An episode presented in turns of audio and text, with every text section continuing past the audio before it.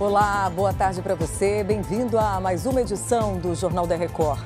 Operação contra o roubo de veículos e de carga tem nove suspeitos presos no Rio de Janeiro. Tribunal Superior Eleitoral começa julgamento que pode impedir ex-presidente Bolsonaro de ser candidato nas próximas eleições. É agora no Jornal da Record.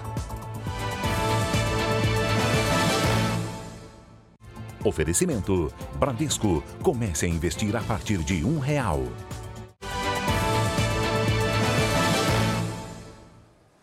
O prazo estimado por especialistas para a duração do oxigênio no submarino desaparecido no Oceano Atlântico se esgotou na manhã desta quinta-feira. Hoje, um robô canadense chegou ao fundo do oceano, na área onde a embarcação foi vista pela última vez. O equipamento francês é um dos mais avançados para a exploração nas profundezas do mar. Oito navios, além de aeronaves e sondas, ainda trabalham nas buscas pelo submarino com cinco pessoas a bordo. Mas as chances de encontrar alguém com vida são muito pequenas. Nove pessoas foram presas no Rio de Janeiro em operação da Polícia Civil para combater o roubo de cargas e de veículos.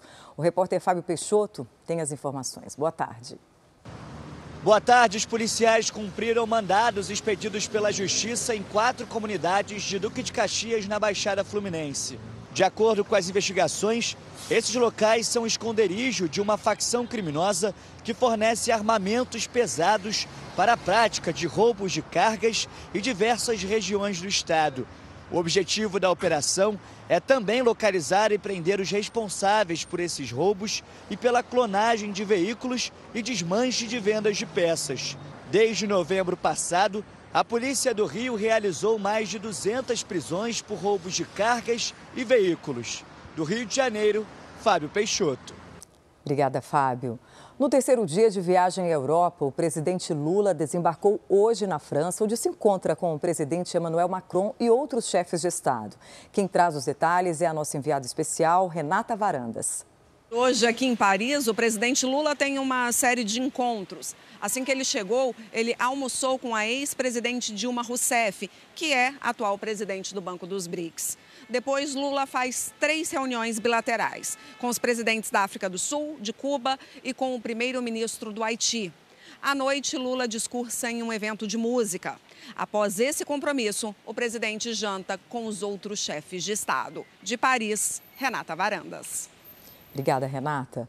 O Tribunal Superior Eleitoral começou o julgamento que pode tornar o ex-presidente Jair Bolsonaro inelegível por oito anos. A repórter Vanessa Lima traz as informações direto de Brasília. Boa tarde. Boa tarde, Patrícia. Bolsonaro é acusado de abuso de poder político, abuso de autoridade e uso indevido dos meios de comunicação. Em uma reunião realizada no ano passado com embaixadores, o ex-presidente criticou o sistema eleitoral brasileiro, levantou suspeitas sobre a segurança das urnas eletrônicas e atacou ministros do Supremo e do TSE. A defesa de Bolsonaro alega que a reunião foi um ato de governo e espera que o processo seja arquivado. De Brasília, Vanessa Lima. Obrigada, Vanessa. Termina hoje o prazo para as inscrições no segundo processo seletivo do SISU deste ano. E a repórter Paula Viana tem os detalhes. Olá, Paola. Olá, Patrícia. O sistema permite o uso da nota do Enem para o ingresso em universidades federais e estaduais podem se inscrever todos os estudantes que participaram do Enem do ano passado e obtiveram nota na prova de redação maior do que zero e que não eram treineiros. Os candidatos que tiveram maiores notas ficam com as vagas. Para se inscrever, eles precisam selecionar duas opções de cursos e aguardar o resultado, que será divulgado na terça-feira da semana que vem, no dia 27. Se o aluno não passar na primeira e nem na segunda opção, ainda pode aguardar numa lista de espera. De São Paulo, Paola Viana. Obrigada, Paola. Três pessoas morreram depois de uma explosão destruir partes de um prédio residencial em Kiev, capital da Ucrânia. 20 moradores foram resgatados com vida. A explosão destruiu dezenas de apartamentos.